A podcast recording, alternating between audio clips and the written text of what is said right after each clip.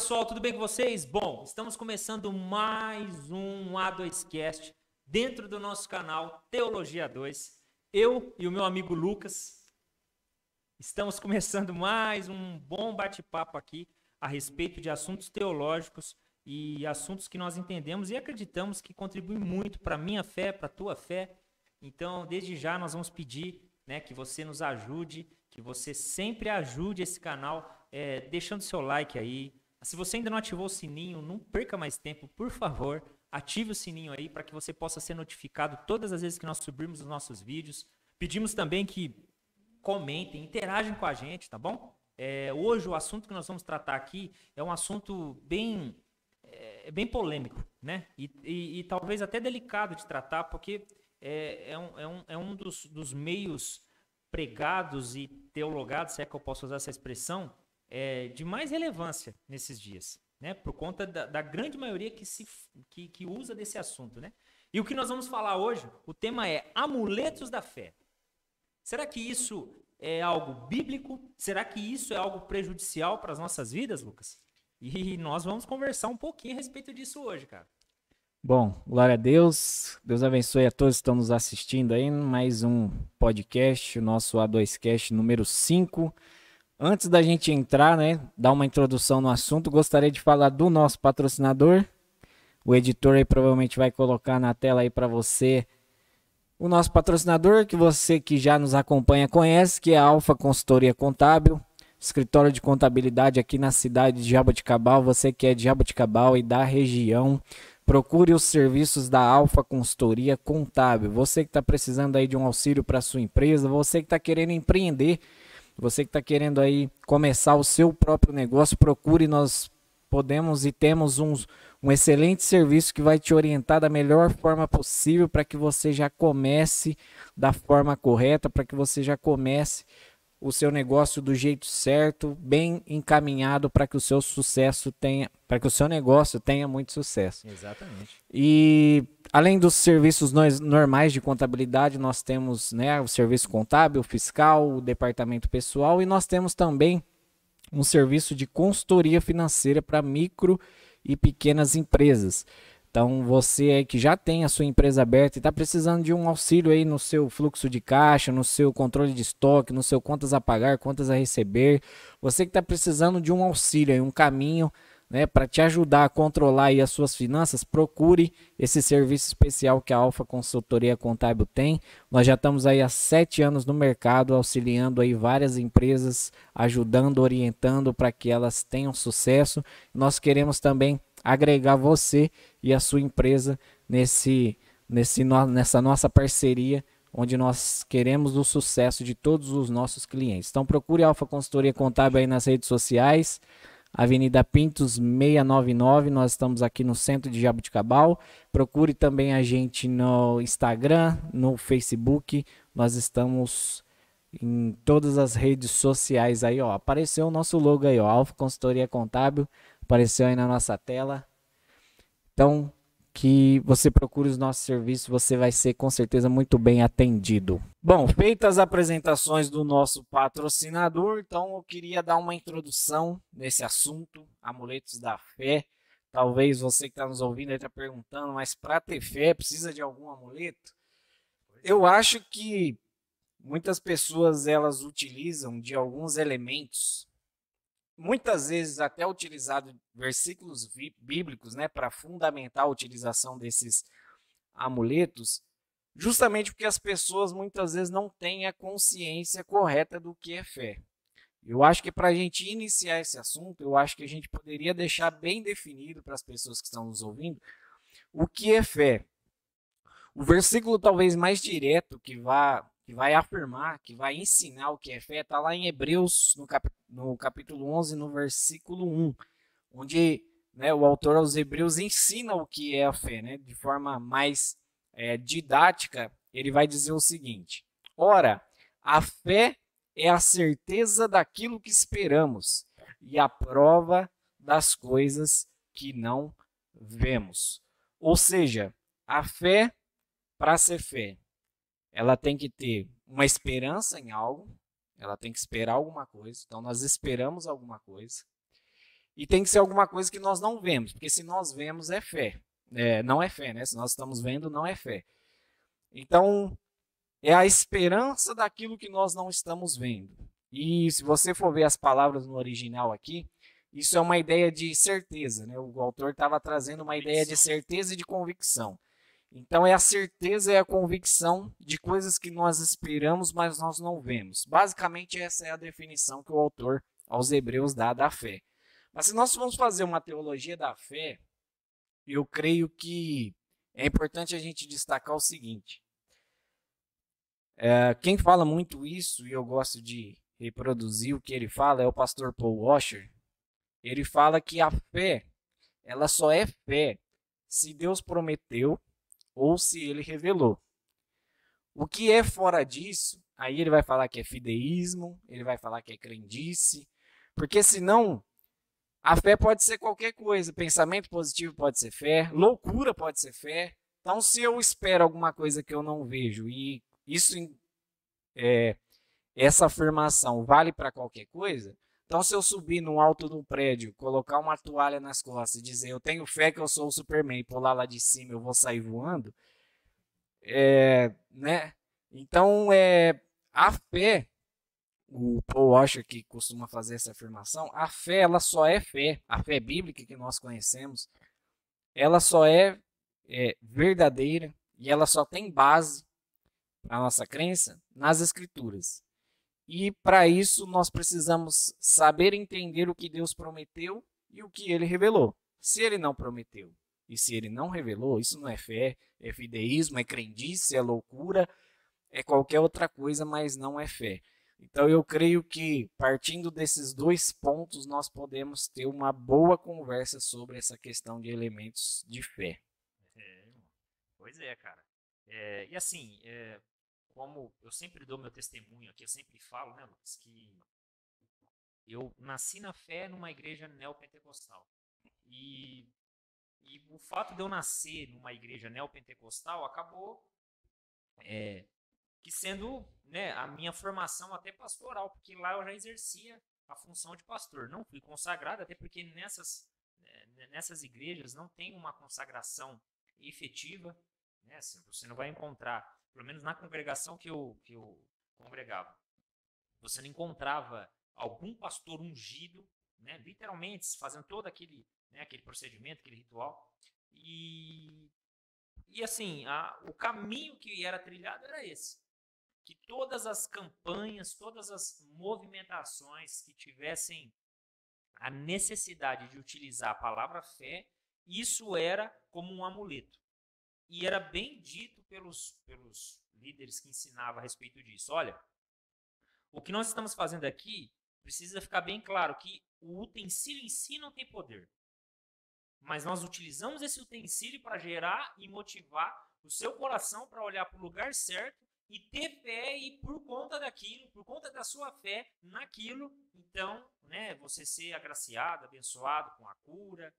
E, e assim, Cara, dificilmente esse ensino vinha é, desacompanhado do ensino da confissão positiva. Dificilmente. E como a confissão positiva é até fruto, né? Até, até assim, é, é um filho feio do, da teologia da, da prosperidade, então você vê que acaba se tornando um efeito cascata. Se você ensina uma coisa, consequentemente você tem que ensinar outra, e às vezes você tem que criar outros ensinos para anular outros problemas maiores, né? E, e dentro da confissão positiva, para quem não conhece, para quem está em casa aí e nunca ouviu, olha, deixa eu te dizer, se você estiver numa igreja, né, dentro de um culto, em que é, os seus pastores estão ensinando você a falar coisas, né, a declarar coisas, para que essas coisas aconteçam, saiba que esse pastor ele toma da fonte, né, ele, ele se alimenta de uma fonte de uma teologia da prosperidade. Ainda que ele diga, ó, eu sou tradicional, eu uso terno, eu uso gravata, aqui no nosso púlpito ninguém prega sem terno e sem gravata. Nós amamos a palavra, como alguns utilizam, né? Dessa, dessa frase. Mas aí vai lá e fala assim: agora vai, irmão, declara aí que tu és um vencedor. Declara que você está curado, declara que você está limpo. Declara, determina. Determina, né? A expressão mais utilizada. Não vamos entrar até nesse ponto. Por que, que é tanto usada essa palavra determina? E, é, e aí né, tem toda essa bagunça acontecendo, então saiba que essa teologia é considerada pelos teólogos bíblicos da sã doutrina como teologia da prosperidade. E quando nós usamos a expressão teologia da prosperidade, nós não estamos usando né, uma conotação boa, positiva, é uma conotação ruim, pejorativa. Isso, essa teologia, é, aos meus olhos, ela não só denigre né, a glória de Deus e até mesmo as verdades salvíficas das Escrituras para a nossa vida. E, e, Lucas, poxa, cara, é, sabe, eu, eu recebi, cara, logo que eu, que eu iniciei meus caminhos na fé, eu recebi um livro, eu acho que não tem problema de eu citar o nome dele, é, é Curar Enfermos e Expulsar Demônios. O escritor T.L. Osborne, né, que é o, talvez o, o, o cabeça né, norte-americano de todo esse movimento da teologia da prosperidade aí. E eu não sei se você já teve as oportunidades de ler esse livro. É... Não, não li o livro, mas eu já vi alguns, algumas, alguns trechos de ministrações dele. Exatamente. Então, é, a base do livro, e esse livro, eu, eu, talvez eu tenha um pouco de propriedade para falar a respeito dele, porque eu li só umas 10 vezes na minha vida. Porque além dele ser um livro muito instrutivo, de instruir, ele também é um livro assim é muito motivador você a você praticar aquilo que você está lendo. Então, você faz uma leitura em algum momento e ele para, fala agora para, vai orar e faz tal coisa. Determina, né, profetiza, como é as expressões ditas lá. E, e a base dele, cara, é que o próprio T.L. Osborne diz que ele teve uma revelação, né, uma inspiração, e aí creio eu que ele está falando isso nos mesmos níveis apostólicos, de Pedro, de Tiago, de todos os outros apóstolos, né? Ele teve uma inspiração, cara, a respeito de Isaías 53. 53, versículo 4 e versículo 5, que eu gostaria até de ler. Ó, aqui em Isaías, então, no capítulo 53, que é, todo leitor, ao ler, percebe-se percebe rapidamente que está falando sobre o Messias, está falando sobre a obra dele, né? E aí no versículo 4 e no, isso, no versículo 4 adiante, a minha tradução ficou assim: Verdadeiramente ele tomou sobre si as nossas enfermidades e as nossas dores levou sobre si. E nós o reputávamos por aflito e ferido e oprimido. Perdão, ferido de Deus e oprimido. Mas ele foi ferido pelas nossas transgressões e moído pelas nossas iniquidades. O castigo que nos traz a paz estava sobre ele, e pelas suas pisaduras fomos sarados. E aí ele dá sequência. Bom, é, Telly Osborne, quando olha para esses textos, cara, ele vê o imperativo da parte de Deus. Ele verdadeiramente levou sobre si todas as enfermidades, né, como no início aqui, enfermidades e dores, algumas traduções doenças, sobre si.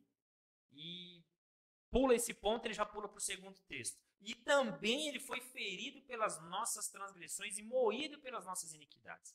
Então, ele fala o seguinte: que a obra de, do, do, Messias, citada aqui por Isaías, deixa bem claro que quando Cristo morreu na cruz, ele levou sobre si de forma definitiva, para que ninguém mais carregue isso, haja visto que Cristo carregou. E aí ele diz: e uma pessoa que é curada, ela é totalmente liberta dos pecados. Então, se você foi curado, automaticamente você foi salvo. E é uma verdade, em partes. Né? É uma verdade e meia, que no final das contas nós vamos perceber que é uma mentira. Então, qual que é o grande problema de você afirmar isso? Opa. Qual que é a, a grande dificuldade e, e, e problema que você vai encontrar? Primeiro, que você vai generalizar o poder da cura. E segundo, o que, que você vai fazer com uma pessoa que não for curada? Porque se você está afirmando que Cristo carregou todas as enfermidades, é impossível que alguém fique enfermo. É impossível, por exemplo, que uma pessoa que confessa Jesus Cristo, que cumpre todos os mandamentos né, é, visuais que nós podemos definir ou, de, ou denotar, é, é, descrever uma pessoa como salva, é impossível que essa pessoa tenha alguma enfermidade. E aí, né, no decorrer do livro, ele começa a apontar é, por que ele acredita nisso e por que ele começou é, a ter sucesso no seu ministério com curas, por conta dessa revelação que ele teve. E aí a gente vai comentar algumas coisas agora. Não, aí eu faço uma pergunta com base no, nesse último trecho que você afirmou. Então Paulo não era salvo? Porque alguns, alguns bons teólogos, a grande, o consenso hoje, por exemplo, quando Paulo fala do espinho na carne que ele tinha, alguns uh, chegaram à conclusão de que ele estava falando de uma doença. Não se sabe qual doença era, o que, o que ele tinha é, exatamente. Há algumas outras interpretações do que era esse espinho na carne, mas a, a, a interpretação mais natural é que era um tipo de uma doença que Paulo tinha. E Paulo dizia né, e pedia para Deus para que Deus tirasse esse espinho da carne e Deus falava para ele: Não, minha graça te basta. O mesmo Paulo que tirava os lenços né, do seu corpo e o povo levava Exatamente. e curava as pessoas. Exatamente. Então, assim, é... tudo isso que você disse, que você afirmou, realmente tem base numa teologia, que é a teologia da confissão positiva, que é um derivativo da teologia da prosperidade. O importante para quem está nos assistindo é saber que as coisas que surgem na igreja, elas não são novidades. Geralmente o seu pastor está reproduzindo algum movimento que já aconteceu lá atrás. Então, é importante que tudo que está acontecendo, o que está sendo pregado, ensinado na igreja, o que a igreja está vivendo, é importante você estudar, conhecer e você saber de onde vem. Você mesmo afirmou que ele teve uma revelação. Exatamente. Uma revelação de Isaías. Isso. E essas são as palavras, tá? Que está utilizada no livro. É. Revelação. Aí a gente já parte do princípio que é, então o cânon bíblico não está fechado, porque se tem uma revelação nova, isso precisa fazer parte das escrituras. Então aí nós já começamos a negar a suficiência das escrituras, que é o que nós já ensinamos, ensinamos aqui né, no nosso canal, lá no vídeo do Solos Cristos, no dia que nós estávamos falando aqui sobre interpretação bíblica. Exatamente.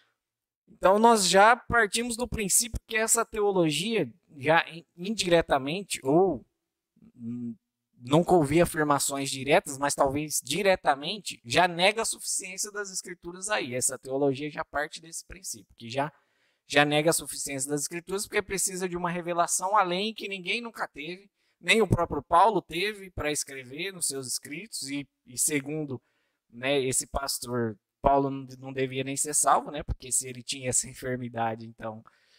Timóteo também, né, também não era salvo, porque a Bíblia vai dizer que ele tinha alguns problemas estomacais e Paulo indica, indica que ele tomasse. Paulo até médico foi com ele. É, indica para ele para ele tomar né, um pouco de vinho para poder resolver os problemas estomacais que ele tinha. Então nós já temos dois personagens bíblicos importantíssimos na história da igreja que provavelmente nem salvos eram porque passaram por momentos de enfermidade nas suas vidas. Então a gente já parte do, do, do princípio aí, né? Nega a suficiência das escrituras, põe em xeque alguns autores bíblicos, né, que esses sim verdadeiramente foram inspirados e receberam revelação do Espírito para né, escrever o que nós temos hoje de, de Bíblia e Palavra de Deus. Então é importantíssimo que as pessoas que estão nos ouvindo pesquisem a fundo da onde surgem esses ensinamentos. Nós, como é o nome desse pastor mesmo? T.L. Osborne.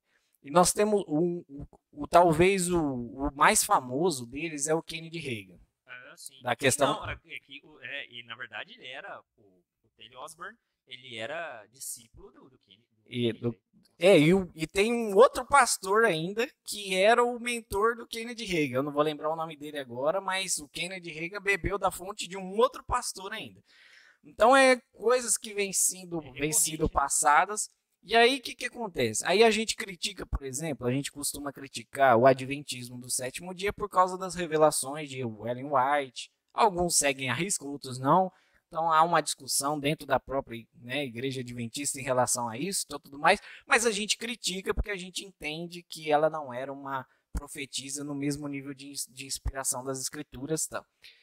E aí vem um camarada no mesma, com a mesma ideia, não, eu recebi uma revelação que ninguém recebeu e eu preciso passar isso adiante. A gente tem muitos movimentos de, de criação de novidades. Então, nós tivemos. É, nós tivemos, por exemplo, a, a, nós tivemos o caso de Ellen White, nós temos o, o caso do Smith, é Smith do, dos Mormons. É, eu não vou lembrar o nome dele agora. Depois eu pesquiso aqui o. É, pode, pode pesquisar aí que eu vou falando aqui. Nós temos o caso do, dos Mormons, que eles têm uma outra Bíblia além da Bíblia, né? Um novo livro ah, da Revelação. Eles, teve filhos, né? É. Teve um novo livro. Era só homem. Por mais que tinha poder divino. E geralmente as, é, esses, essas ideias vêm exatamente disso, de uma coisa que a gente. Joseph Smith Jr. Joseph Smith Jr. Exatamente. E nós e nós falamos aqui, nós já ensinamos a e não é só nós que falamos, né, né? A gente não está falando aqui como se nós fôssemos os detentores da verdade. Existe dois mil anos de história da igreja, não estou falando nem de antes ainda, né? De toda a tradição judaica e tudo mais, estou falando de dois mil anos de história da igreja. Existe dois mil anos de história da igreja que corrobora, que afirma, pessoas morreram, né, tiveram seus, suas cabeças arrancadas, foram queimadas, cortadas ao meio, para defender a suficiência das escrituras e da palavra de Deus. E como ela é suficiente para nós e ela contém tudo que a gente precisa para viver bem para Deus e para nossa salvação. Mas sempre no meio da igreja está surgindo alguém que recebeu uma revelação nova, que está trazendo uma novidade, uma coisa que ninguém recebeu, que só ele recebeu. E a, a afirmação que eu posso fazer é: quando isso acontece, cai fora. Cai fora porque isso nega a suficiência das escrituras. É, você está falando um negócio aí, cara, que é importante. Como você está falando, é, são coisas recorrentes. Então, como sempre, o pecado não muda. Né? Ele só se disfarça, mas ele continua sendo o mesmo. E assim, dentro da, dessa confissão positiva, pelo menos cinco coisas nós vamos encontrar lá. Que é na, dentro desse ensino, né? Que é a salvação e a vida eterna. Né? Se você é salvo, então você vai para a vida eterna. Segundo, é a vitória sobre o pecado e o diabo. Terceiro, a segurança e a proteção. E quarto, que começa a ficar maior o ensino sobre isso. Riqueza e conforto. E o quinto, livramento do sofrimento, da dor, da doença, da tristeza. E assim, é, a salvação é a vida eterna? Ah, nesse, dentro da confissão positiva? Ah, é importante isso. Mas, cara, você nasceu para ser um cara livre da dor. Você nasceu para. Você só tá vivendo da forma que você tá vivendo, Lucas, porque você não entendeu ainda que você pode viver a melhor coisa. E assim, é, a gente talvez pareça ser crítico, ou talvez acaba tomando até um, um nome de fariseu moderno, né? Exatamente porque, como você me citou, para nós, a Bíblia é suficiente, cara. Sabe, para nós, cara, as Escrituras, quando lida e entendida, meu Deus, ela gera vida na gente, cara. Como Pedro fala lá na, na segunda epístola dele, no capítulo 1, se não estiver enganado, é versículo 3 adiante ali, ele começa a dizer o seguinte, ó, e vocês, irmãos, que pelo poder de Deus receberam a fé, né, receberam é, a graça de poder entender e conhecer a Jesus, acrescentem à vossa fé virtude, é, conhecimento, né? Ao conhecimento, virtude. Ele começa a falar sobre coisas que tem que se acrescentar à fé. Não porque a fé em si é, é faltante de algo, né? Mas é porque a fé é a base. E junto com a fé você tem que ter o que então? Conhecimento, poder, domínio próprio e outras coisas que ele acaba citando, né? E, cara, é, é extremamente, é extremamente ruim para eu, para você, como irmãos em Cristo, deixarmos sermos levados por vento de doutrina. Porque isso é vento, cara. Como você está citando, hoje eu estou dando soco toda hora no microfone. Como você está citando, são coisas que acontecem recorrentes. Cara, usa-se muito uma expressão hoje que eu infelizmente preguei muito. Se você olhar lá no meu Face, né, lá nos meus, meus antigos vídeos, que eu preciso excluir logo aqueles vídeos, você vai ver muita expressão propósito. Você precisa descobrir o propósito de Deus para sua vida. Você precisa muito viver os propósitos de Deus para sua vida, porque se você está fora do propósito de Deus, cara, você não é feliz. Você pode ser alegre, mas não feliz. E Lucas, isso é outro filho, outra ramificação da teologia da prosperidade. Porque, cara, a Bíblia é a vontade de Deus, ela está expressa a vontade de Deus. E sabe, a dificuldade de entender a vontade de Deus ao ler a Bíblia não existe. Não existe. O que existe é a dificuldade de se render a ela. Aí eu concordo que é algo sobrenatural mesmo. Mas entender não tem como. Porque alguns usam a, aquele trecho de, de, de, Atos, eu acho que é Atos 7 ou 8. Vou só pesquisar aqui para não ficar. Que, é de Filipe, pregando para o eunuco. Acho que é 7, né? Bom, tá na Bíblia aí. É, o capítulo 8, aqui, ó, achei, o capítulo 8, do versículo 26 até o finalzinho lá, até o 40. E usam ele para falar o seguinte, cara, tá vendo? Só ler a Bíblia não adianta. Se não tiver alguém para instruir, mas importa para esse cidadão que está dizendo isso lembrar que quando este essa carta estava sendo é, quando esse livro, né, o livro de Atos estava sendo escrito, não tinha o Novo Testamento afirmando que Jesus era o Senhor. Tinha só os apóstolos pregando. Então, realmente a profecia, né, para definir quem era o Messias, era necessário que houvesse discípulos, homens enviados por Deus. Mas hoje nós temos a Bíblia. E cara, e aí nós ficamos nesse né, nesse lenga-lenga que é, esses dias atrás, cara, isso dói até meu coração. Uma, uma pessoa conhecida minha mandou uma mensagem para minha esposa, é, fazendo algumas perguntas, cara, que, assim, cara, me doeu o coração, porque é uma pessoa que é temente a Deus, uma pessoa que ama Jesus, cara. E fazendo perguntas assim, como essas. Ah, como eu faço para descobrir a vontade de Deus na minha vida? Como que eu faço? E assim, e ela lê a Bíblia, cara. Você está vendo o que, que esse vento de doutrina faz? Ele faz com, com, que aquilo que é claro, né, com que é aquilo que é. Eu acho que eu vou, eu vou arriscar fazer uma alegoria. No capítulo 33 lá de Ezequiel, é, ele libera uma profecia né, para o povo de Israel, dizendo assim: E vós, pastores de Israel, vocês estão é, destruindo as minhas ovelhas, vocês estão né, trazendo um monte de problema para minhas ovelhas e tal. E ele começa a falar um monte de coisa contra os pastores. De repente ele vira para as ovelhas. E vocês, ovelhas velhas, o que, que vocês fazem? Vocês passam no riacho, tomam a água. E na hora que vocês estão acabando de tomar, que estão vindo os mais novos para tomar, sabe o que vocês fazem? Vocês sacudem os pés para que toda a terra do fundo balance e fique impossível de, de quem está vindo atrás tomar uma água boa. Cara, é isso que os falsos profetas, os falsos, os falsos profetas tem feito, feito nesses dias?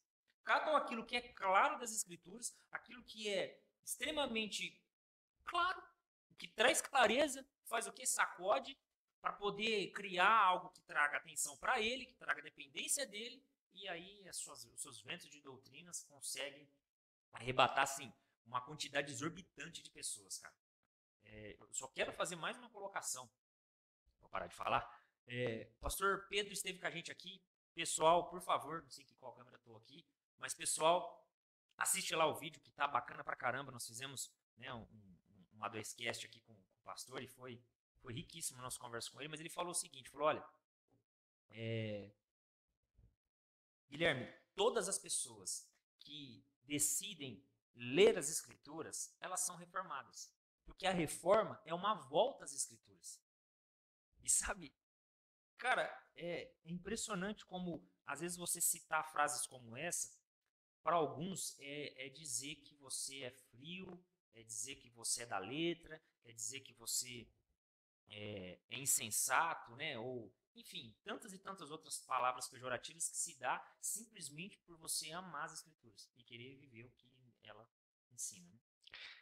É, dentro do que você falou aí sobre propósito, é exatamente isso é, nessa ideia de eu preciso saber qual é o meu propósito, preciso saber qual é o meu propósito, preciso saber qual é o meu propósito, porque as pessoas têm uma ideia de que Deus vai levantar todo mundo de alguma forma para fazer alguma coisa gigantesca no mundo.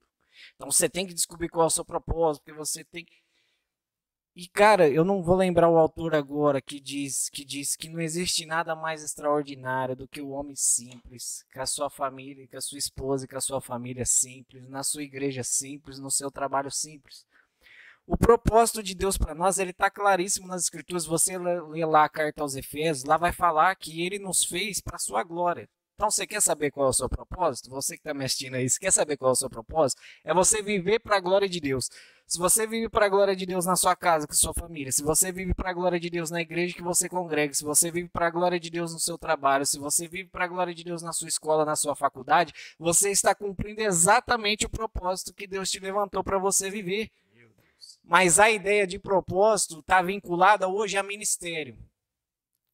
A ideia de propósito hoje está vinculada a ministério. Então eu preciso descobrir qual é o meu ministério, eu preciso saber se eu canto, se eu prego, se eu evangelizo, se eu vou para a África, se eu vou para a Etiópia. E não, às vezes Deus te levantou só para você viver para a glória dele dentro da sua casa, com a sua família, com o seu filho, com a sua esposa, frequentar a sua igreja e no seu trabalho que Deus te levantou para fazer.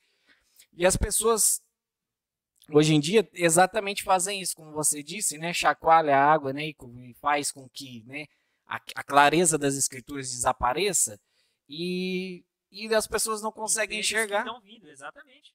Que o, Exatamente. E o propósito de Deus para nós é exatamente esse. Eu, eu, eu, eu amo a carta de Efésios. Talvez que é porque é a carta que eu mais me dediquei na minha vida para estudar assim, mais afinco.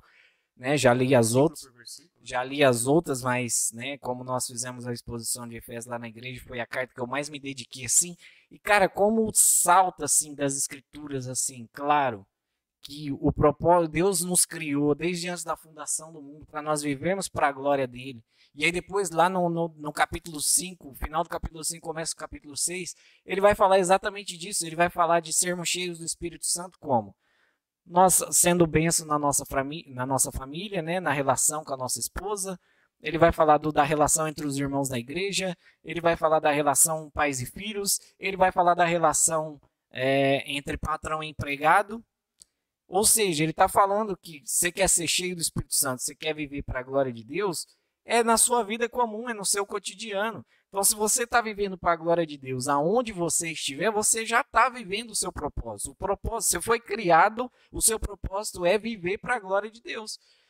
Então, não, não, não tem essa ideia de, ah, eu preciso saber qual é a vontade de Deus para mim. A vontade de Deus para sua vida é essa. Se você lê nas Escrituras, o que a Escritura a todo momento está ensinando é viva para a glória de Deus. Faça isso que você vai estar. Tá né, vivendo para a glória de Deus. Não faça isso que você vai estar tá vivendo para a glória de Deus. Caminhe dessa forma que você vai estar tá vivendo para a glória de Deus.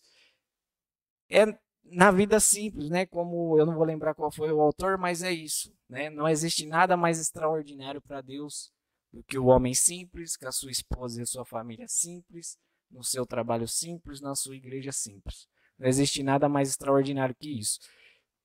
E assim, só para a gente é, continuar né, a questão dos elementos da fé, a gente está né, falando dessa questão da confissão positiva e de algumas teologias que estão sendo ensinadas por aí, porque essas teologias elas são carregadas desses elementos. E como você citou no começo, eu não sei se você quer acrescentar alguma coisa que eu disse, que eu já vou entrar numa outra área.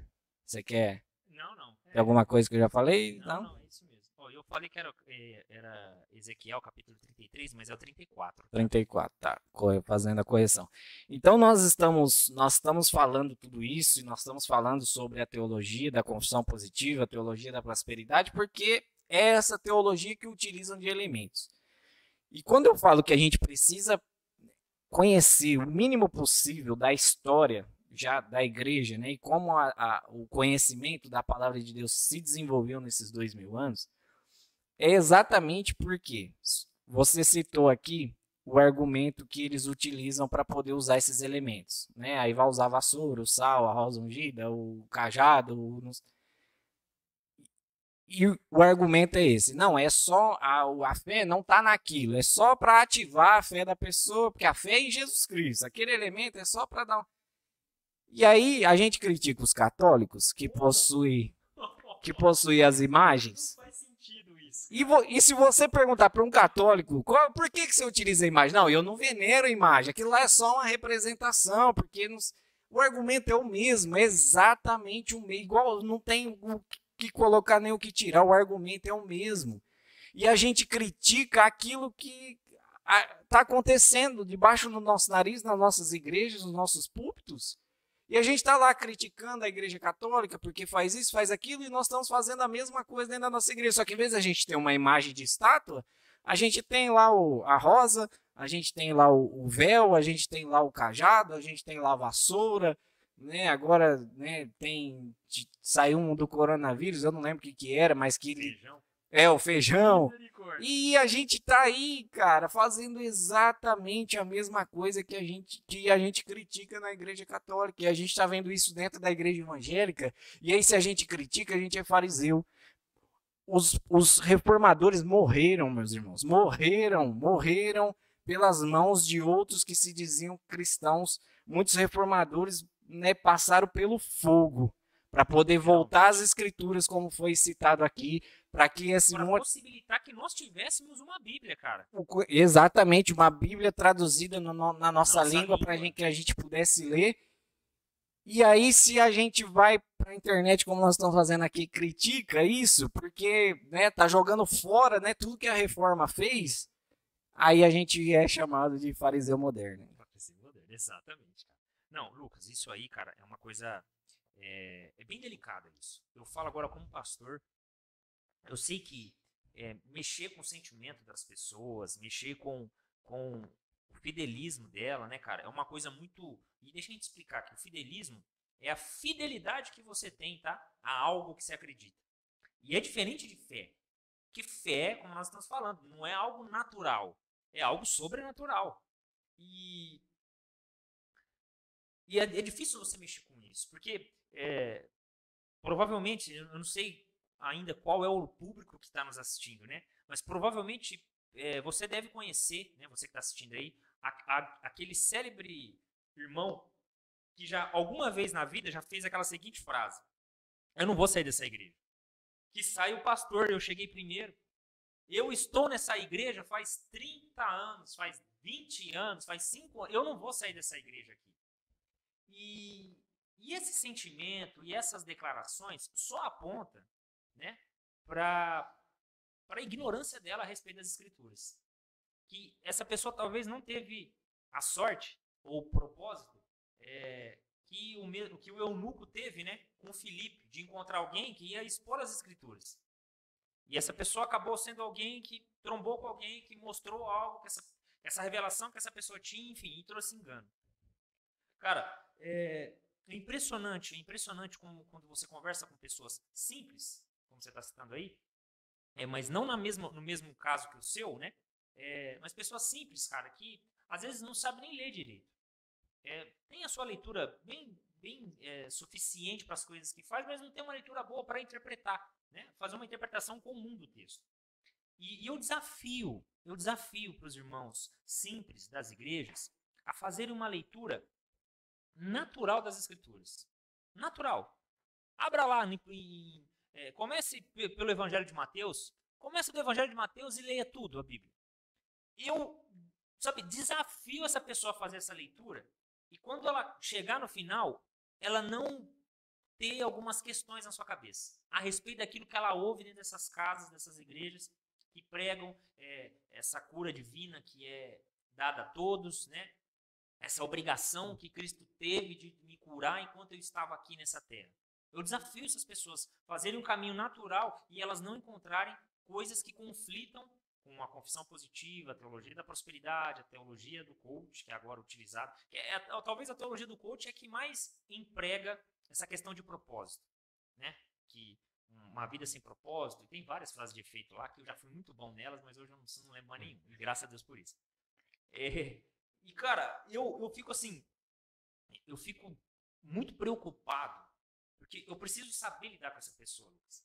Sabe, chegar para uma pessoa hoje. Porque assim, cara. Talvez eu vou falar de uma coisa aqui que é muito.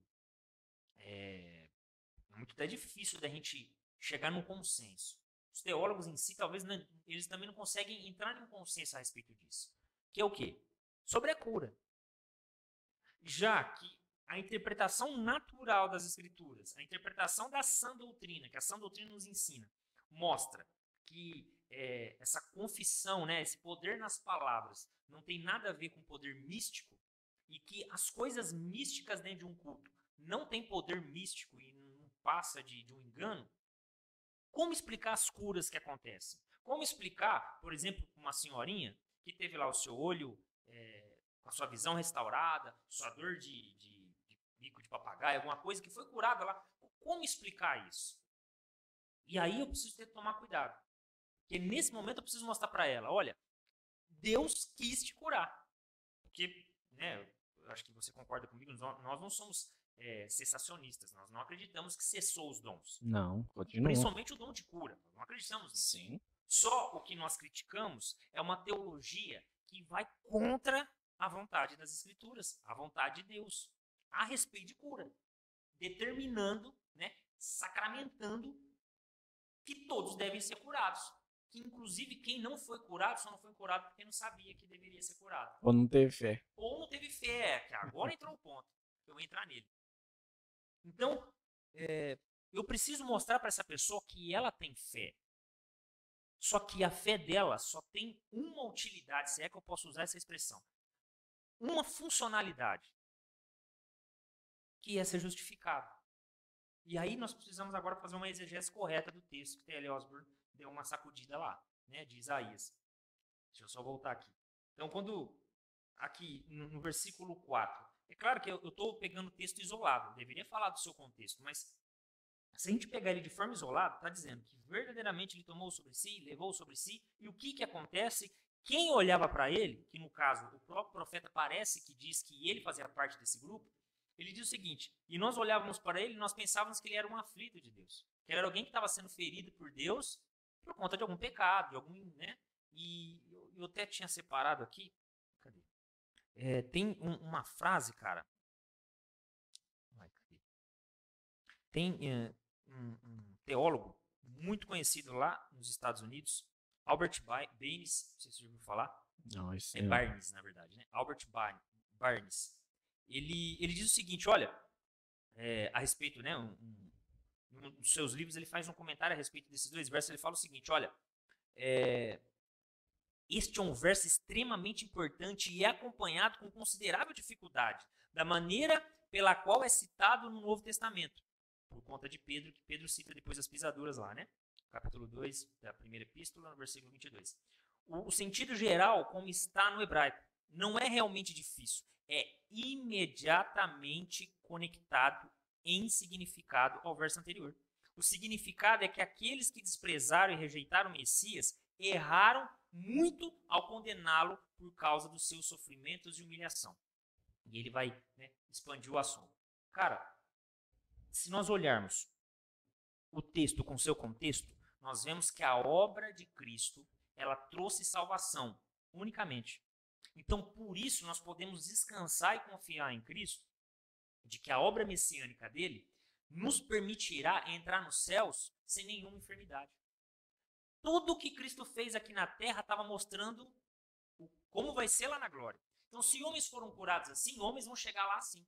Vão chegar lá, né, aleijado, é, enfim, faltando pedaços, mas vão ser restaurados, vão ser é, é, curados. Por quê? Porque no céu não vai ter dor, no céu não vai ter dificuldade, porque Cristo carregou verdadeiramente sobre si todas essas enfermidades.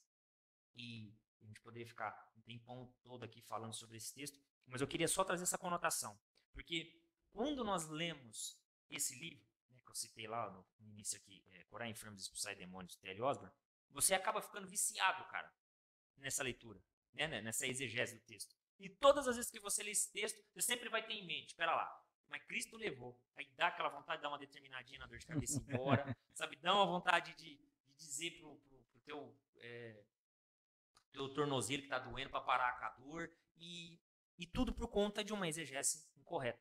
Aqui mostra, como o próprio Isaías cita, que toda a humanidade, com a sua religião, com a sua tentativa de encontrar e identificar o Messias, errou. Que só identificou e só foi alcançado quem ele quis quem ele tinha por alvo, né, por, por propósito, alcançar com a sua pregação, né, que é tanto, é tanto que no início aqui ele fala, quem deu crédito para nossa pregação? Talvez o, o, Isaías está até hoje aí pregando nos púlpitos, né? É. Perguntando e quem creu na nossa pregação. Exatamente. É, dentro do que você está falando aí sobre a cura, de fato, nós não estamos negando aqui que Deus ainda cura nos nossos dias. Obviamente, Deus cura. A questão é a afirmação: Deus quer curar todo mundo. Ou Deus vai curar todo mundo por causa dessa exegese do texto de que, não, ele levou sobre si as nossas enfermidades, então agora se eu estou em Cristo, eu não posso ter enfermidade. Aí eu volto, aí a gente vai ver várias passagens na escritura que não corroboram essa afirmação. A gente vai ver, por exemplo, Jesus lá no, no, no, no tanque de Betesda. Lá a Bíblia vai dizer que ficavam ali as pessoas reunidas ali esperando, né, o mover das águas ali, né, que havia a, a o mito da época de que um anjo vinha e balançava as águas e aquele que era colocado nas águas era curado. Então haviam várias pessoas ali, tanto é que o aleijado fala para Jesus: Olha, eu estou aqui faz tempo e ninguém me coloca lá na, na água. Me coloca na água para ser curado. Ou seja, haviam várias pessoas ali que estavam disputando aquele momento para poder. E Jesus cura, somente aquele vai embora. Então, se Jesus quisesse curar todos, peraí, e, e essa passagem? Aí a questão de Paulo, né? Hoje é um consenso, né? ainda que não tenha certeza absoluta, hoje é um consenso de que a melhor interpretação do espinho na carne é uma enfermidade. A gente tem a questão de Timóteo. E aí a gente pergunta, e essas pessoas? não, não eram salvas, então não faziam parte do reino de Deus e da salvação. Então a, o problema não é que nós não cremos que Deus cura, nós cremos que Deus, Deus cura. O problema é essa afirmação: Deus quer curar a todos. E aí não é, é nessa afirmação que a gente não acredita. A gente acredita que a graça de Deus basta para todos. Isso a gente acredita, mas que Deus quer curar todos, não. Porque quando a gente confia nas escrituras, na palavra de Deus, ainda que eu tiver com uma doença terminal, a minha esperança não está aqui na cura nessa terra. A minha esperança está que eu vou estar tá lá com ele, lá sim eu vou ser totalmente curado e né, lá não haverá pranto, morte, nem choro, nem dor. Lá não vai haver, né? lá não vai haver nada dessas coisas. Então assim, ore para pessoas para que pessoas sejam curadas. Se alguém te procurar, né, pedindo uma oração para que seja curada, ore, né? Tenha fé em Deus, que se for da vontade de Deus, e é assim que Jesus nos ensina a orar, todavia seja feita a tua vontade e não a minha. Senhor, se possível, passa de mim esse cálice, todavia seja feita a tua vontade. Toda nossa oração deve partir desse princípio. Senhor, eu oro para que aquela pessoa seja curada. Todavia seja feita a tua vontade. E se for a vontade de Deus que ela vai ser curada, ela vai ser curada. Se não for a vontade de Deus, ela não vai ser curada. E outra coisa que a, a gente precisa pontuar aqui nessa questão da cura. Deus cura também através da medicina, de remédios. Tem gente que acha que Deus só cura por meio do, do, do, né, do milagre, né? E se você tiver com uma dor de cabeça. É um milagre, cara. Exatamente. Então, assim, você tá com uma dor de cabeça, toma um remédio. Ah, dor de cabeça é muito forte. Não tô dizendo que você não deve orar, né? Mas Deus colocou a medicina aí, tome vacina, né? Se você tem a oportunidade de se vacinar para não contaminar outras pessoas.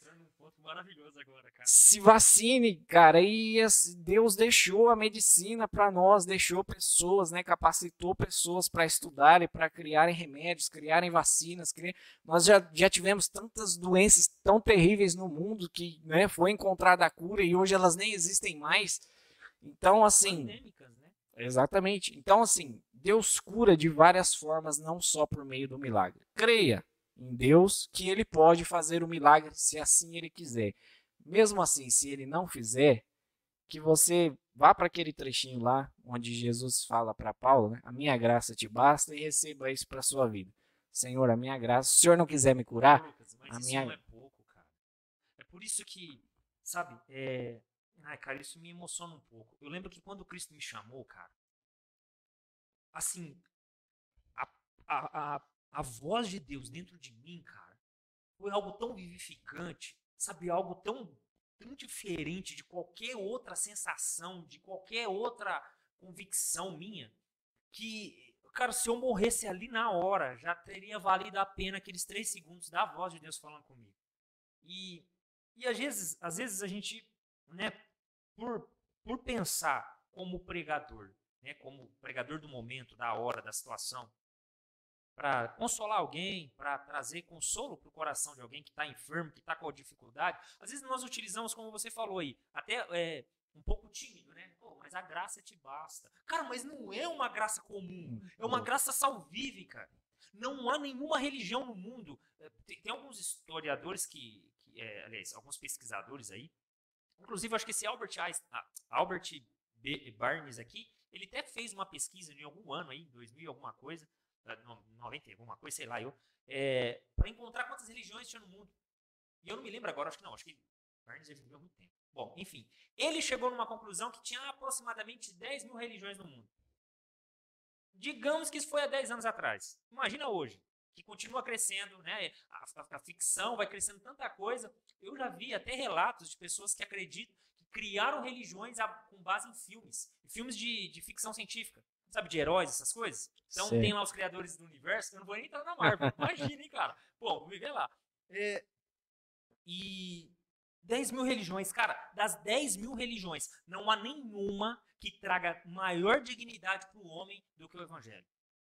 Por mais que, sabe, a, a, a pregação, né, a, a, nossa pregação, como Isaías falou, é mostrando para o homem que ele está depravado, corrupto, caído, necessitado de uma glória né, que raia um, um sol de, de, de graça dentro do coração dele para que ele seja justificado. Ainda que seja mostrando essa verdade, não há nada mais dignificador ou mais é, mais justo, se é que eu posso usar essa expressão, para com o homem do que a pregação do evangelho. Então, é, hoje eu não tenho medo, cara, de dizer que a maior, melhor hipótese é, que existe religiosa é o cristianismo. Né? A hipótese a, a respeito da salvação, a, a, maior e melhor que existe, né? a mais justa, se é que eu posso usar essa expressão, se é que o homem merece alguma justiça, né? se o homem é digno de alguma justiça, mas é, se, se, se alguma coisa que, que traz realmente é, coisas boas para a vida do homem é o evangelho. E, e sabe, isso tudo que a gente está falando agora, eu acho que você tocou num ponto, cara, que é importantíssimo. Que detona os argumentos de quem utiliza o argumento não bíblico, né? mas o argumento lógico. Não, olha, se você lê as escrituras, você vai ver que Jesus a todo momento falava, tua fé te curou. Né? Aí usam, por exemplo, trechos é, que tem, se não me engano é Mateus ou Marcos, agora não me recordo, é, que diz que Jesus não curou muitos naquela cidade porque eles não tinham fé. Então eles justificam, tá vendo? Os que não foram curados lá no, no, no tanque de Betesda não foram porque não tinham fé. Porque se tivessem fé, teriam sido curados. E tantas e tantas outras situações, né? É... Alguns chegam a apelar dizendo o seguinte: Jesus, quando curava, curava como um homem. Porque ele sentia o que o homem sentia. E para você que está ouvindo isso, saiba que todas as vezes que você ouvir uma pregação na qual o pregador é, tenta explicar separadamente, ó, Jesus é homem aqui, ou Jesus é Deus aqui, todas as vezes que nós tentarmos fazer isso, nós estamos caindo em uma heresia. E uma heresia profunda, que inclusive levou pessoas à morte. Então, né, ninguém vai morrer por causa de falar isso. Mas saiba que você está né, diante de um herege aí. Exatamente. É, ou pelo menos que está ensinando uma heresia. Talvez ele não seja herege no seu ensino completo, mas ali ele está sendo um herege. Porque não dá para se explicar né, essa divindade, essa deidade que Cristo tinha. Só fazer um adendo rapidinho. É, você está assistindo esse vídeo que está saindo na terça, na quinta vai sair um vídeo sobre os solos cristos, onde nós vamos falar um pouco sobre a divindade e a humanidade de Cristo. Então assista lá também. E, pois é. E, e aí, cara, hoje, hoje, né, 2021, dia 15 do 7, não sei quando é que esse vídeo vai subir, mas é importante falar a data. É, cara, nós estamos vivendo um tempo pandêmico, tempo de pandemia. E aí eu pergunto para você, cadê os homens que têm o dom de cura, que Deus os entregou, como assim eles confessam, para curar as pessoas que tinham que, que estavam contaminadas com Covid? E Lucas, cara, eu pratico uma coisa que é sempre observar é, as pessoas ou as coisas. Eu gosto muito de observar, como eu falei para você. Às vezes eu assisto algumas coisas só para saber como que as pessoas pensam, tal, né? E, e, às vezes eu assisto os programas de televisão que passam lá os, os homens que, que, segundo eles, têm um dom de cura, né? E, e se colhem os testemunhos. Olha, eu estava com enfermidade, eu estava contaminado com Covid, é 15 dias e, e hoje eu estou curado. eu estava com, com Covid, com febre, e a febre cessou na hora da oração. E, e sabe, cara, assim, eu, olha, eu quero que isso soa, cara, com toda a reverência a Deus, sabe? Porque eu sei que eles podem estar, assim, é, inteiramente sinceros no que estão falando, mas profundamente enganados. Então, eu, eu, eu não quero pôr em xeque aqui o caráter de quem, de quem ensina essas coisas. O que eu quero pôr é, em questão é só o ensino. Que ele é fraudulento, ele é mentiroso. E é só uma questão de lógica. Eu sei que na hora do desespero, cara, a gente tende né, a, a buscar o misticismo. Isso acontece com o povo de Israel. Moisés demorou demais, né? Eu imagino o que passava na cabeça daquele povo. Tinha acabado de ser resgatado por Deus do Egito. Tinha visto Deus abrir o mar. O Deus é com aquele homem lá, com aquele tal de Moisés. Se esse Moisés sumir, acabou nós. Porque agora nós saiu lá, nós não tem mais onde morar. Moisés demora no monte, sabendo que Deus abriu o mar. Que quer dizer? Pensou assim: se, se Deus decidir só fazer um, uma carícia na cabeça de Moisés, esmaga o homem. Então, e o que, que, vai ser da vida da gente? O que, que ele falou para Arão? Arão, fala o seguinte: nos dá um ídolo, nos faz um Deus. E é desesperador, cara. Aliás, é, é, é, às vezes é consequência do desespero a gente criar coisas místicas na vida da gente. Sabe? É, acreditar, porque é, eu, eu recebi de um pastor essa Bíblia, então todas as vezes que eu pregar com essa Bíblia, sabe, vai ser uma unção diferente. Ah, porque o pastor passou a mão na minha cabeça, ou, ou ungiu minha. Sabe, essas coisas? É natural, porque isso é o que o desespero faz. Você, como você até. Nós temos um vídeo lá, pessoal, vocês assistem o vídeo aqui no nosso canal mesmo, é, que é sobre a depravação total. E você vai ver que o homem foi afetado né, no seu modo de pensar. É por isso que é impossível para o homem ter fé. É impossível para o homem correr a Deus.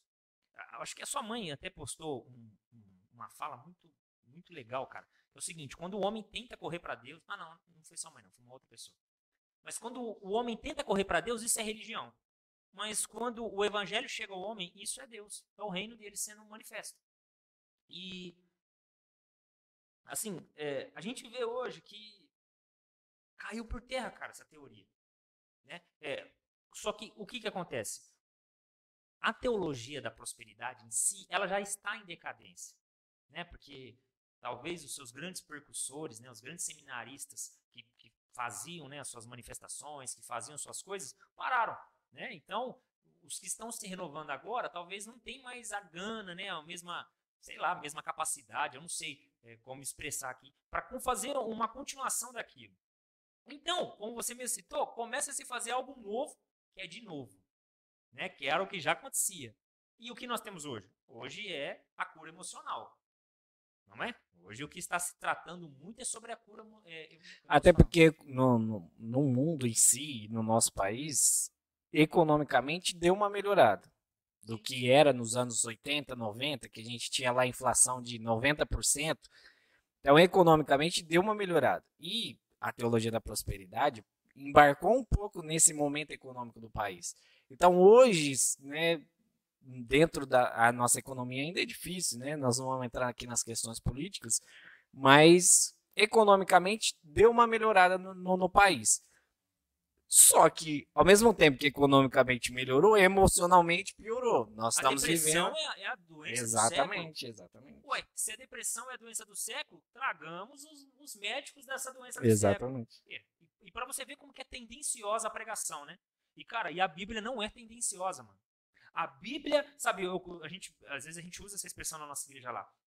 Os Salmos é, 23, do versículo 1 até o finalzinho dele lá, é o mesmo Salmos 23, no momento da sua alegria, quando você está feliz na igreja dizendo, olha, Deus é o meu pastor porque não tem faltado nada, é o mesmo salmo que no dia da dificuldade, que você só tem um copo de água para beber na sua casa, tem, é, o, é, o, mesmo salmo. Né? No, no, meio da dificuldade, é o mesmo salmo. A Bíblia não muda. Né? A pregação do evangelho não muda. Os homens talvez são influenciados pela circunstância, pela situação, mas a pregação continua a mesma. E, e assim, o que eu queria só, só sublinhar aqui disso tudo que a gente está falando é mostrar que se usam o argumento de que é, a fé, né, que, que é o, o, condutor aí, que se nós crermos nós podemos receber a cura, precisavam ter avisado eles que nós teríamos uma pandemia, né? Como até eu citei, a última pregação que eu fiz na nossa igreja no ano passado, ou retrasado, não me lembro, foi bem no comecinho da, da pandemia, foi ano passado. A última pregação antes de fechar tudo, e nós ficarmos né, no lockdown geral mesmo, quando foi lá no início, é, foi lá do, da carta de Tiago para a igreja, dizendo: olha, você não põe no seu coração dizendo assim, amanhã nós vamos e vamos fazer tal coisa, que, cara, o amanhã pertence a Deus, é Ele que vai dar a última palavra. Então, essa pandemia, ela mostrou mesmo o quão o homem é pequeno, cara o, o homem assim depende de tudo em Deus. Né? de Deus. E, e é isso. Bom, dentro de tudo isso que nós estamos falando aqui, é bom a gente é, pontuar que se você questiona pregadores, pastores, pessoas que ensinam, que ensinam, que pregam esse tipo de teologia de ensinamento, se você perguntar para eles, ele vai te dar algumas bases bíblicas. Eles vão citar alguns versículos lá. Trechos, né? Trechos, exatamente. A questão é, citar a Bíblia não quer dizer que está falando uma verdade. Tanto é que Satanás citou a Bíblia para Jesus, né? Ele não tentou Jesus com... Sempre foi teólogo, cara. Ele, é, ele tentou Jesus exatamente citando versículos bíblicos isolados, né? E geralmente o que o pessoal faz e costuma fazer é exatamente isso: pegar alguns trechos da Bíblia, algumas passagens da palavra de Deus e dizer, ó, tá vendo aqui, ó, isso fala isso e na verdade, né, biblicamente falando, não tem nada demais. Então eu gostaria de, né, pontuar alguns textos aqui só para a galera, né, porque às vezes alguns textos de fato dão a impressão que Jesus está realmente, né, autorizando a gente determinar ou, né, ou as coisas que acontecem ou as coisas que aconteceram lá no Antigo Testamento que a gente tem que precisar reproduzir e tudo mais, e não tem nada disso. No Antigo Testamento, de fato, existiam existiam algumas leis né, que Deus estabeleceu lá no, no Antigo Testamento. Existiam as leis cerimoniais, existiam as leis morais e as leis, as leis cívicas, né?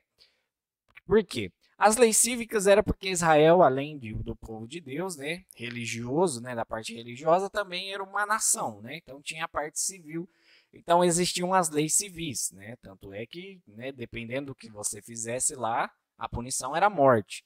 Né? Se você roubasse alguma coisa, né, se fosse, se fosse achado no quintal do, do vizinho lá, o, o cara poderia né, tirar a sua vida se você estivesse entrando lá para roubar e tal.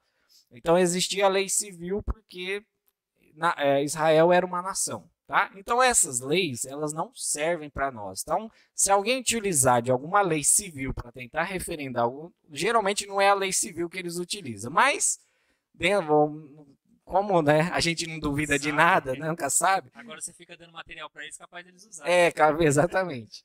Então, assim, a lei civil não é muito utilizada, mas é bom a gente dividir bem as leis para as pessoas entenderem o que a gente está pontuando aqui. Então existiam as leis civis, porque Israel era uma nação. A partir do momento que Cristo vem, faz a sua obra e ele nos chama agora como igreja, que aí a gente passa a entender que, que a descendência de Abraão não é, não é, é física, né? não é de sanguínea, mas sim espiritual.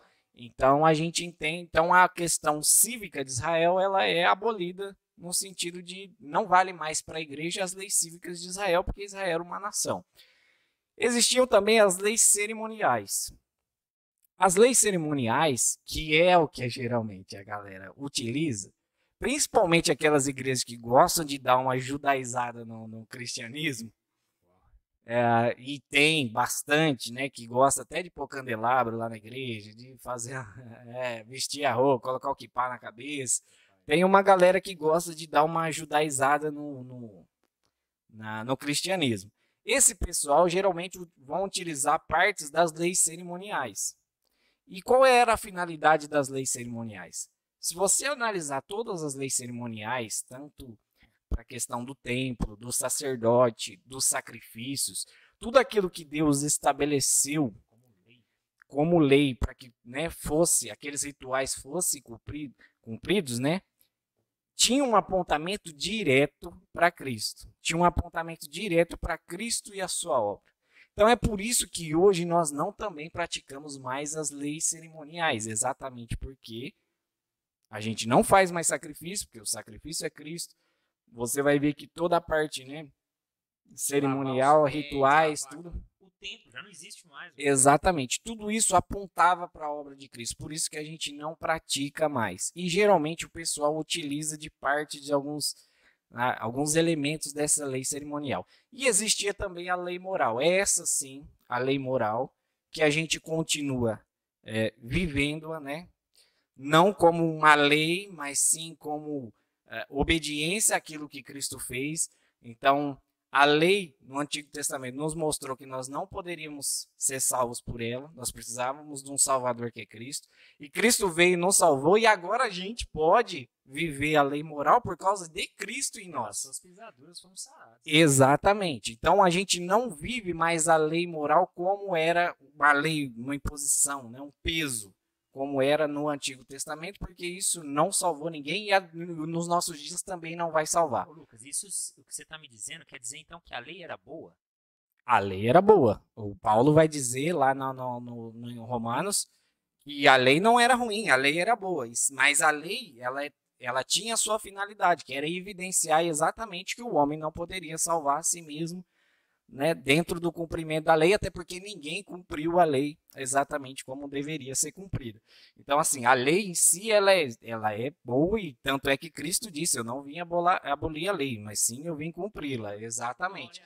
Então, assim, nós não vivemos a lei para ser salvo. Nós cumprimos a lei porque nós fomos salvos. Se hoje nós temos condições de cumprir as leis, é exatamente porque agora nós estamos em Cristo e é Ele em nós que permite que com que a gente faça isso. Então é importante a gente situar essas três leis, né, para o pessoal entender. E geralmente nas leis cerimoniais que os pessoal costumam pegar alguns elementos ali para poder aplicar ali na, na, nas suas igrejas tal e, e trazer. Você que, quer citar? Pode citar uma, por exemplo, a da Páscoa. Né? Todos os acontecimentos ali que aconteceram na Páscoa. Ela foi depois, primariamente, ela é, é um mandamento direto para o povo de Israel, né? lá, lá, dentro do Egito ainda. Ó, unge, é, mata o cordeiro. É, todo mundo vai ter que comer do cordeiro dentro da casa. Ninguém vai poder dar, sobrar para ninguém, porque o cordeiro tinha. É, já, já tinha uma representação. Bom, não vou entrar nas representações aqui. Mas, enfim, passa nos umbrais da porta, o, o, sangue do cordeiro. Né? Tem todo aquele esquema que até hoje, né, nas pequenas igrejas ou nas grandes igrejas, hum, bom, não vou usar a expressão, né, qual que usa, mas é, essas que acreditam nesses amuletos aí utilizam, ó, vai, você vai ungir aqui um umbral da porta, porque o povo de Israel, lá no outro momento, não sei o que, não sei o que lá. É, e o pessoal... Então, só para vocês entenderem o que, que é uma, fé, uma, uma lei cerimonial. Um, por exemplo, é essa. Né? Tem, tem outros exemplos aí. Isso também, né, para a gente não, não, aumentar aqui a nossa conversa, você dá um Google aí, joga aí quais são as leis é, citadas aí, civis, é, cerimoniais, cerimoniais e morais. e morais que você vai encontrar. O Google já vai mostrar separado, versículos que mostram tal coisa. Você vai ler, né? Ponto a ponto aí. É, tem um pessoal mesmo trazendo óleo de Israel para poder ungir as portas da casa e, e, parece que o óleo, o óleo tem que ser de Israel. Né? Parece que o de Israel é diferente. É. Não, não pode ser a qualquer óleo. Tem, é, tem que ser o de Israel. Então, assim, né? Então, geralmente, o, é, o que é mais utilizado são das leis cerimoniais. Então, e aí existem também, o pessoal, além das, das leis cerimoniais, utilizar algumas coisas, também vão usar os atos proféticos. Esse é, para mim, acho que é o pior. Os famosos atos proféticos. Não, porque se Josué deu as sete voltas em Jericó para derrubar as muralhas. Se você tem uma muralha aí na sua vida, você precisa dar sete voltas. Então nós vamos fazer uma campanha das sete muralhas de Jericó e nós vamos derrubar as muralhas da nossa vida.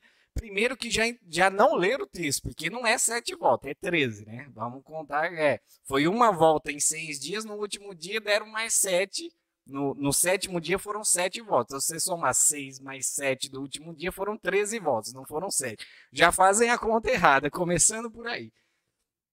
E aí vão utilizar de elementos, de coisas, de estratégias que Deus deu para um povo, para um momento, e trazer. Existem ensinamentos preciosos ali da confiança em Deus, de Deus, né? É, é, é provendo né, sobre o seu povo, direcionando, seu povo direcionando esses ensinos nós não negamos, de, existem lições preciosas nesse texto, por exemplo, né, que é o de Josué. Mas você não vai ver Josué agora, no fim do seu livro, depois que ele escreveu tudo isso, agora o povo de Israel, vocês aprenderam, hein? Qualquer dificuldade que vocês tiver, vamos rodear as coisas que a gente, né, as dificuldades que a gente tem, que a gente vai, né, conseguir a, a, as vitórias, né? Então ficou a lição aí para vocês. Você não vai ver nenhum momento, nem no antigo, nem, nem o próprio Josué, nem ninguém posterior a ele, dizendo para você reproduzir a mesma coisa que, que foi feita no Antigo Testamento. E aí a gente pode falar de várias, né? Tem as sete voltas, tem a, a, a pedra que derrubou o, o, Davi, né? Que derrubou o gigante, nós precisamos derrubar os nossos gigantes. Tem, a, tem o, o profeta Eliseu lá em Segunda Reis que joga é, o sal na água, porque as águas eram amargas, aí ele joga o sal lá para a água ficar boa e a terra ficar fértil. Então nós temos vários atos que são chamados né, de atos proféticos que são reproduzidos como se. Vassoura de fogo lá de Isaías, né? Capítulo 14, versículo 23. Exatamente. Exatamente. É, são atos proféticos, né? Segundo quem ensina, que se você reproduzir, você vai ter o mesmo resultado que aquele homem de Deus naquele momento teve. Só que a gente não vê em nenhum momento da Escritura um ensinamento direto dizendo: olha, Fulano fez tal coisa, você viu lá? Também. Vai lá e façam também. Não, a gente vai ver Josué falando: olha, se vocês não querem servir a Deus mas eu e minha casa serviremos ao Senhor. Isso sim é um ensinamento direto, né? De, de um homem tomando posição dentro da sua casa e dizendo: olha, se vocês querem servir os, deus, os deuses dos amorreus, vocês fiquem à vontade. Mas eu e minha casa nós serviremos ao Senhor. Cara, tem um detalhe nessa parte dos amorreus que é sobre a vida que eles viviam. Era um povo extremamente místico. Extremamente místico. Eles acreditavam, segundo os historiadores, eles acreditavam até no poder que o vento tinha. Dependendo da direção que o vento trazia alguma coisa para eles, né, segundo o que eles falam, é, traria boas vibrações, sorte, bênçãos. Então, olha, às vezes a gente olha né, para essa situação, assim, para o texto, como você está citando aí, e talvez eu estou falando agora e algumas pessoas podem se identificar, você já deve ter ouvido o seu pastor que acredita em atos proféticos falarem isso. Ó, oh, você não tem que servir os deuses dos amorreus. Só que talvez o Deus dele ali é um Deus morreu. É, exatamente. Né? É um Deus que, meu Deus, não é o Deus que morreu na cruz, é o Deus dos amorreus. É, aí, aí talvez você pode estar pensando, ah, tá bom, no Antigo Testamento de fato, mas se o Novo Testamento? Aí o pessoal vai pegar alguns, o clássico é o lencinho de Paulo. os lenços de Paulo são clássicos. Não, porque tinha os lenços lá. E aí a pergunta que eu faço é a mesma que eu citei agora. Paulo escreveu, não lembro quantas cartas ele escreveu agora exatamente, né? Que fazem, ele escreveu muitas, né? Mas eh, tem as que fazem parte do cânon bíblico que nós lemos que faz parte do Novo Testamento. Paulo escreveu muitas cartas.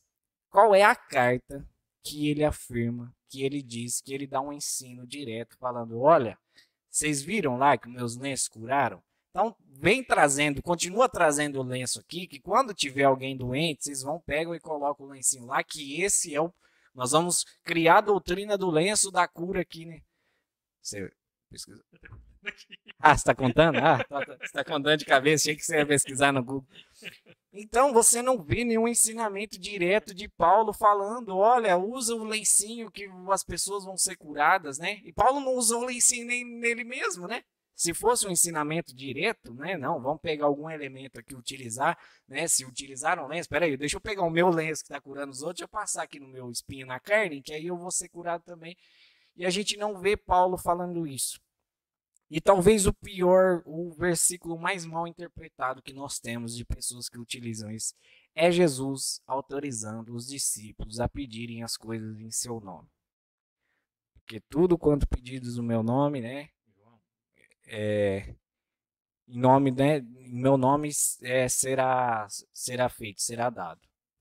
Talvez é o pior de todos. É João, é João no, tá no 15 ou 16, né?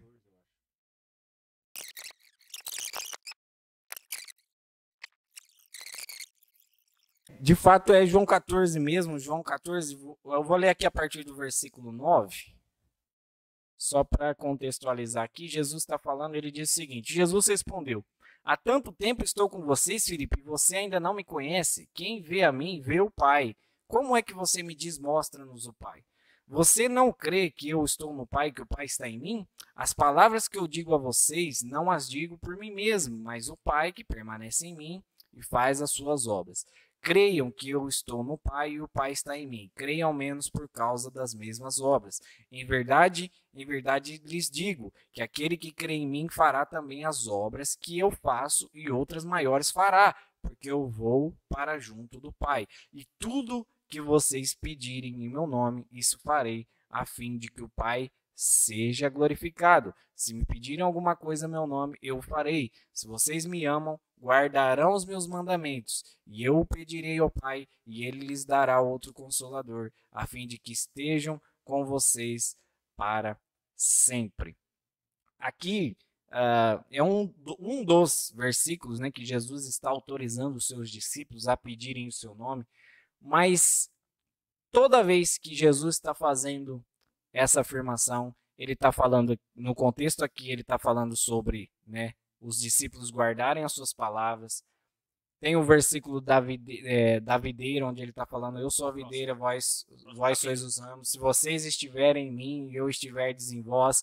Então, assim, Jesus ele está comissionando, ele está autorizando os discípulos a pedirem em nome dele, mas ele está inserindo um princípio junto com isso que é qual o princípio? Nós precisamos estar nele para poder pedir.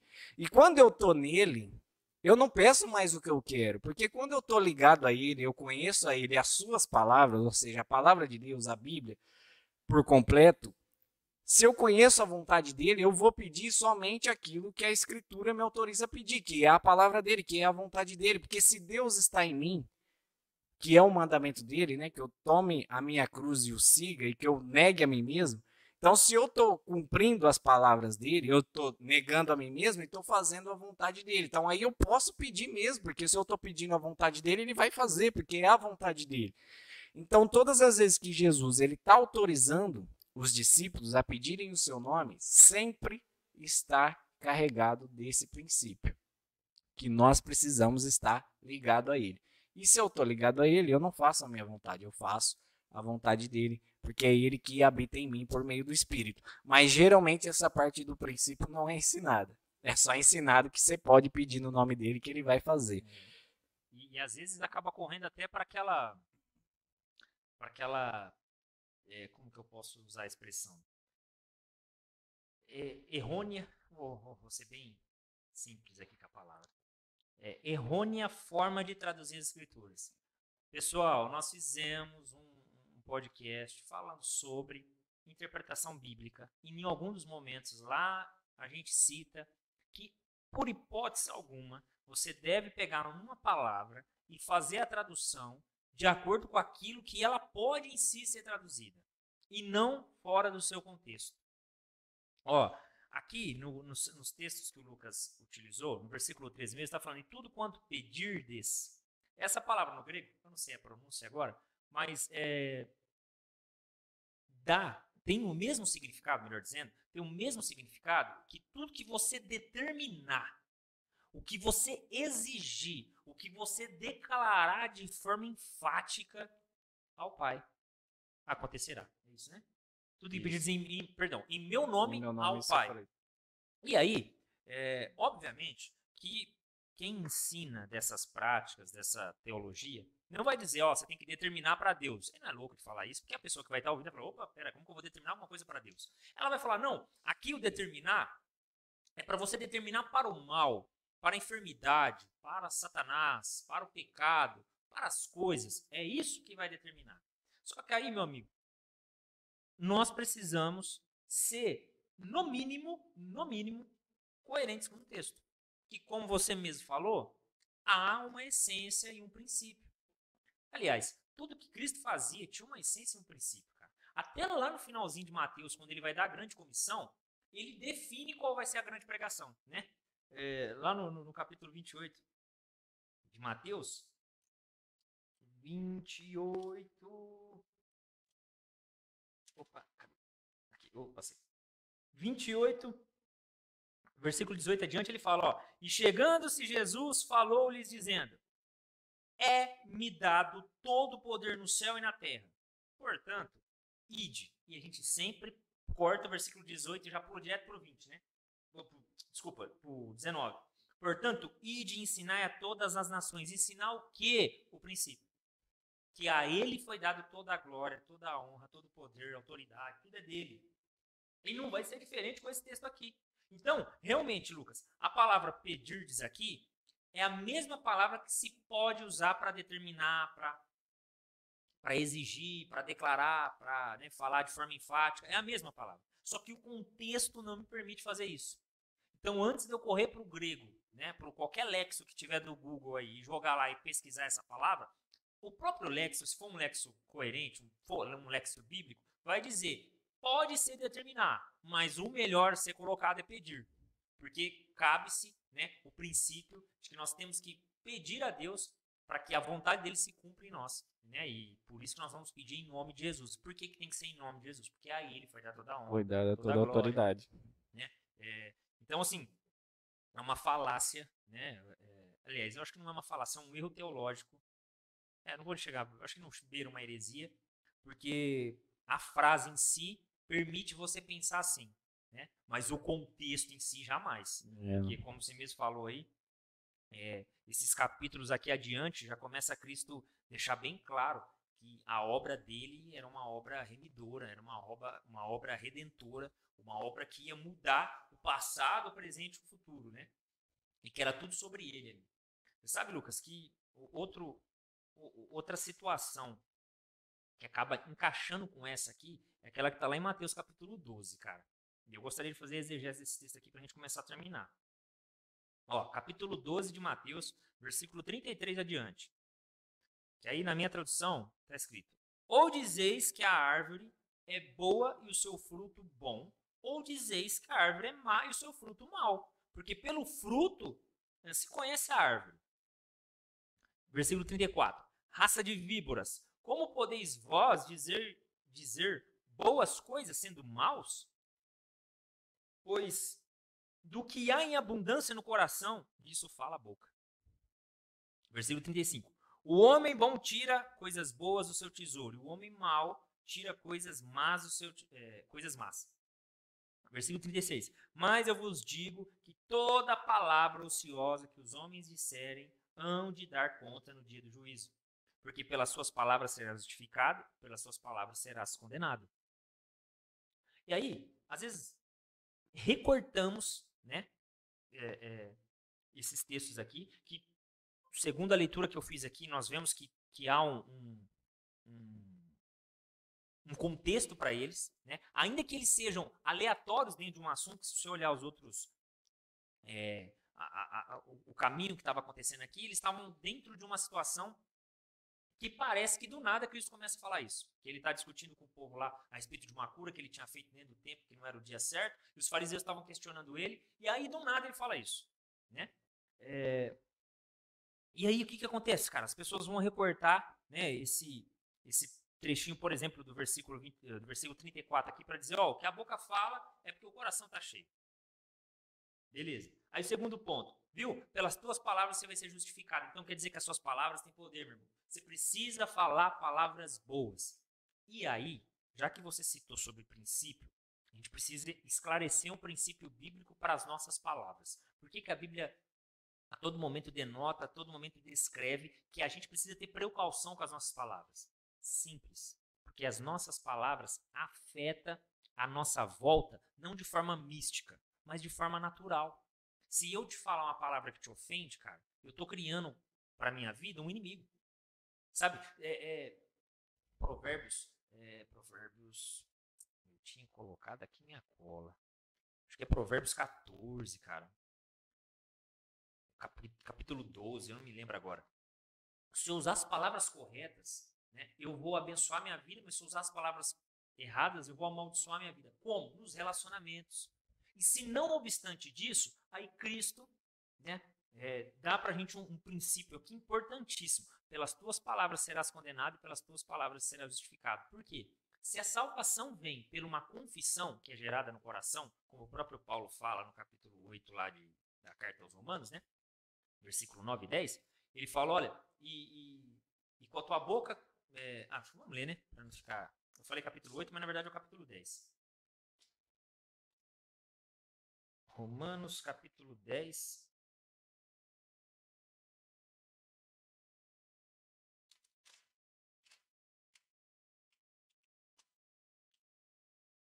Capítulo 10, versículo 9. É, não, versículo 8. Mas que diz: A palavra está junto de ti, na tua boca e no teu coração. Esta é a palavra da fé que pregamos. A saber, se com a tua boca confessares ao Senhor Jesus e com teu coração creres que Deus ressuscitou dos mortos, serás salvo. Visto que com o coração se crê para a justiça e com a boca se faz confissão para a salvação. É, então Paulo utiliza, né, da, da, do Antigo Testamento, lá de Deuteronômio, capítulo 30, está marcando aqui na minha colinha, do capítulo 30 para falar a respeito, é, acho que até o Moisés falando para o povo, né? Gente, a palavra que eu estou pregando para vocês não é uma palavra que vocês vão ter que subir para pregar, né? É uma palavra que já veio a vocês, está na boca de vocês. E aí ele fala, então, se com a tua boca você confessar Jesus, você vai ser salvo. Claro que para a sua boca confessar, o próprio Cristo disse aqui, o teu coração tem que estar tá cheio disso. E, e a gente utiliza dessas, dessas falas, né? Alguns utilizam dessas falas para dar ênfase ao ensinamento de que nas nossas palavras tem poder para atrair coisas no universo. E na verdade não, a Bíblia está trazendo uma, um princípio de que com as nossas bocas nós podemos cortar relacionamentos, cortar né, é, pontes que nós construímos. E, e por conta das nossas palavras, nós vamos ser condenados, pelas nossas palavras nós vamos ser justificados. Por isso que há necessidade de nós confessarmos a Cristo e não de confessar a bênção para a vida da gente para a gente ser abençoado. Não, para a gente ser abençoado, basta a gente já cumprir os mandamentos. E biblicamente falando, a parte espiritual que a Bíblia fala, que as nossas palavras têm poder, e na verdade não são as nossas palavras, é a palavra de Deus, é quando a gente pregar a palavra de Deus, que aí vem a fé, que a fé vem pelo ouvir, o ouvir o que? A palavra de Deus. Só que Deus utiliza a nossa boca, as nossas palavras, para que né, a gente possa e aí a gente, e aí sim, na pregação da palavra de Deus, não a nossa, não aquilo que eu acho, mas sim aquilo que as escrituras dizem, aí sim, quando eu estou pregando, aí sim, essa palavra que não é minha, é de Deus, ela tem um poder, porque ela é de Deus, tanto de condenar quanto de justificar. Quando nós evangelizamos alguém, quando nós pregamos, quando nós falamos do amor de Deus para alguém, o Espírito Santo por meio da nossa palavra e na atuação do coração da pessoa é que vai determinar se ela vai ser salva ou se ela vai ser condenada. Ou ela vai recusar o evangelho. Ou ela vai recusar o evangelho e vai ser condenada. Então, assim, a única parte em que nossas palavras têm algum poder e ainda a palavra não é nossa, é quando nós reproduzimos a palavra de Deus, é nesse sentido da pregação do evangelho. Mas não há um trecho na Bíblia, como você mesmo citou aí, e esse é um texto, né, totalmente tirado de contexto, né, para poder afirmar alguma coisa que as nossas palavras têm poder e tudo mais. Não, não há. E, e, até esse negócio de a gente encher o coração, né? Ah, enche o seu coração de coisas boas para você falar coisas boas. Se utilizam desse texto, eles erram, cara, porque esse texto pode até ser que seja uma verdade. Sabe uma coisa que eu sempre... Não, só não é porque não é. Não somos nós que enchemos nosso coração de coisas boas, sim o espírito. É, não, mas eu digo o seguinte: é, tem coisas, cara, que alguns homens falam que de fato traz é, é útil para a vida até do cristão até para o cotidiano do cristão. Só que às vezes, na, na gana de querer ensinar algo, a pessoa pega um texto que não corresponde com aquilo. Então, por exemplo, é bom mesmo que o nosso coração esteja cheio da palavra de Deus, porque possivelmente nós vamos ter o que falar quando nós formos questionados. É claro, se uma pessoa que não passa tempo meditando nas escrituras, ela vai ter um conhecimento é, muito, como que eu posso dizer, raso, pequeno, né, para algumas questões. Então, encha seu coração, ok? Mas eu não vou usar esse texto aqui para afirmar isso, porque nesse texto está mostrando outra coisa. Exatamente. Que o coração do homem é vazio, né? E, e aquilo que o coração está vazio é por isso que ele fala as coisas. Isso ele estava apontando até para os fariseus. Por isso que os fariseus estão negando a minha obra. Por isso que vocês estão negando a minha obra, porque o coração de vocês é vazio. E aquilo que o coração tiver cheio, ele vai falar. Então, se está cheio de engano, vocês estão falando de engano. E, e até tem até um, um versículo mesmo que foi de Provérbios que eu citei, eu citei o versículo 18, né, que eu vou até ler aqui. Há, algumas, há alguns cujas palavras são como pontas de espada, mas a língua dos sábios, dos sábios é saúde. Ou seja, o poder das nossas palavras fortificam os relacionamentos. Só que um, um versículo antes, Lucas, é aquele famoso que eu acho que todo crente utiliza. O que diz a verdade manifesta a justiça, mas a testemunha falsa engana. Cara, essa palavra aqui, o que diz a verdade, essa palavra verdade no hebraico, é a palavra emuná, que é a mesma palavra que se utiliza para fé. E antes que alguém me acuse, olha, acabou de falar lá a respeito de João 14, 13, que você não pode tirar do seu contexto. Não, deixa eu te dizer, todos os teólogos afirmam que a expressão utilizada aqui é, da, da palavra verdade, no seu hebraico, é o mesmo sentido que fé. Então, como, é como se o escritor estivesse dizendo assim, ó, o que fala a verdade, ele assopra, ele ventila, ele joga fé no coração dos homens. Então, se você quer gerar, é, é, jorrar fé, né, no lugar que você está convivendo aí, pregue a verdade. É, eu creio que o importante disso tudo que a gente falou aqui é que as pessoas saibam identificar. Nós já fizemos um podcast só sobre interpretação bíblica. Tem um outro vídeo, né, que nós falamos sobre o, o solo escritura, né, somente as escrituras, que é a nossa única regra de, de fé e prática. Nós já temos então um bom material no nosso canal falando sobre interpretação. Que você que está nos assistindo, né, que as pessoas que estão nos ouvindo, é, que você saiba que citar meia dúzia de versículos ou pegar um versículo fora de contexto vão criar esse tipo de doutrina, esse tipo de ensinamento errado. Por isso que é importantíssimo a gente conhecer as escrituras, por isso que é importantíssimo a gente conhecer a história da igreja, por isso que é importantíssimo a gente conhecer a teologia. Como eu disse, nós tivemos dois mil anos de história da igreja, de pessoas que se debruçaram a conhecer esse livro, essa palavra, que nos ensinaram muitas coisas. Muitos acertaram, alguns erraram também, e dentro desses erros foram possíveis tirar lições também importantíssimas dentro daqueles que, que em algum momento erraram na interpretação. Então nós temos aí ao longo da história dois mil anos de, de conhecimento, interpretação das escrituras, para que hoje a gente possa olhar para ela e falar, identificar aquilo que é palavra de Deus e aquilo que não é palavra de Deus como você mesmo citou, né, tem a, uma passagem lá no Antigo Testamento que diz que a palavra de Deus, né, a, a, lei, a escritura, ela não está longe. Não, não, não, existe alguém que possa dizer, olha, quem irá aos céus para interpretar por nós, né, ou quem irá ao mais profundo do mar para poder né, conhecer esse livro, essa palavra. E o texto vai dizer que ela está pertinho da gente, que ela está na nossa boca, no nosso coração. Então é importantíssimo a gente conhecer as escrituras. Como nós já dissemos aqui nos nossos podcasts, leia, medite na palavra de Deus, conheça. Se você tem alguma dificuldade em algum texto, anote, né? procure irmãos que te ajudem, né? alguém, que tenha um, um pouco mais de conhecimento que você, para te ajudar na interpretação daquele texto, daquela passagem, aquela dificuldade. Não fique com a dificuldade que você tem. Se reúna com pessoas, com a sua igreja, para discutir, para conversar sobre a palavra de Deus, sobre os textos, exatamente para a gente não ser levado por vento de doutrina, como Paulo né, ensinou os irmãos lá da igreja de Éfeso, para que a gente não sejam meninos inconstantes, para que a gente não né, seja levado por qualquer vento de doutrina, porque exatamente isso, interpretações erradas da escritura, textos tirados de contextos, geram doutrinas que não são de Deus, que não são da palavra de Deus. E nós estamos mostrando aqui com toda a certeza no nosso coração, com confiança na palavra de Deus, que essa teologia da confissão positiva, que gera as pessoas a acreditarem nesse misticismo, né, nesses amuletos da fé, que eu preciso ter alguma coisa para apoiar a minha fé, não.